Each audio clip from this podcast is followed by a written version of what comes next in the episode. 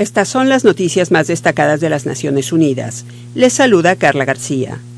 Un nuevo informe de la Organización Mundial de la Salud, la OMS, el Fondo de la ONU para la Infancia, UNICEF y el Banco Mundial revela que si bien 2.000 millones de personas han obtenido acceso al agua potable en los últimos 20 años, un 25% de la población mundial aún no cuenta con ese servicio, por lo que califica el avance como frágil e inequitativo.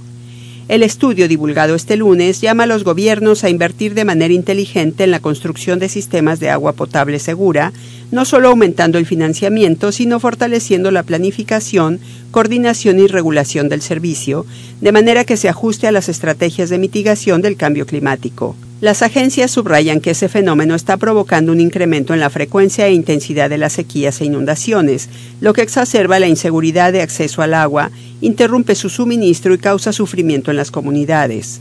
Por otra parte, la rápida urbanización aumenta la presión sobre la capacidad de las ciudades para suministrar agua a los millones de personas que viven en barrios marginales. Los organismos de la ONU recordaron que el mayor acceso al agua potable ha salvado muchas vidas e insistieron en la urgencia de acelerar los trabajos para garantizar la provisión de ese servicio y derecho humano a toda la población, sobre todo de cara al cambio climático. La Organización Mundial de la Salud reportó que el envenenamiento con plomo causa cerca de un millón de muertes cada año, además de que muchos millones de personas más están expuestas a niveles bajos de ese material, lo que les provoca problemas de salud crónicos tales como anemia, hipertensión, inmunotoxicidad y toxicidad para los órganos reproductivos. La agencia también advirtió que los efectos neurológicos y conductuales del plomo pueden ser irreversibles.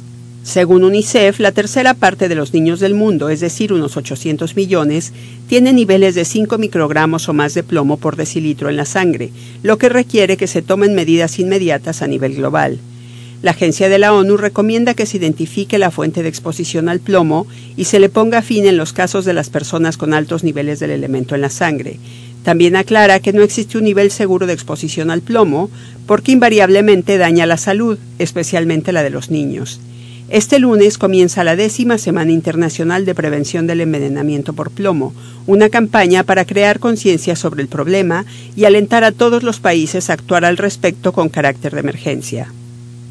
Siguiendo con temas de salud, la OMS sonó la alarma por el ritmo al que avanza el brote de cólera en Siria y Líbano y alertó del riesgo de una mayor propagación a otros países de la región. Añadió que para responder a la emergencia y contener la propagación de la enfermedad se requiere apoyo urgente. En Siria se registran más de 20.000 casos sospechosos de diarrea acuosa aguda y han ocurrido ya 75 muertes. En Líbano, los casos de cólera confirmados llegaron a 448 en dos semanas. Diez de ellos culminaron con la muerte de los pacientes. La OMS reportó que algunos países vecinos ya están afectados con un alto nivel de casos de diarrea acuosa aguda.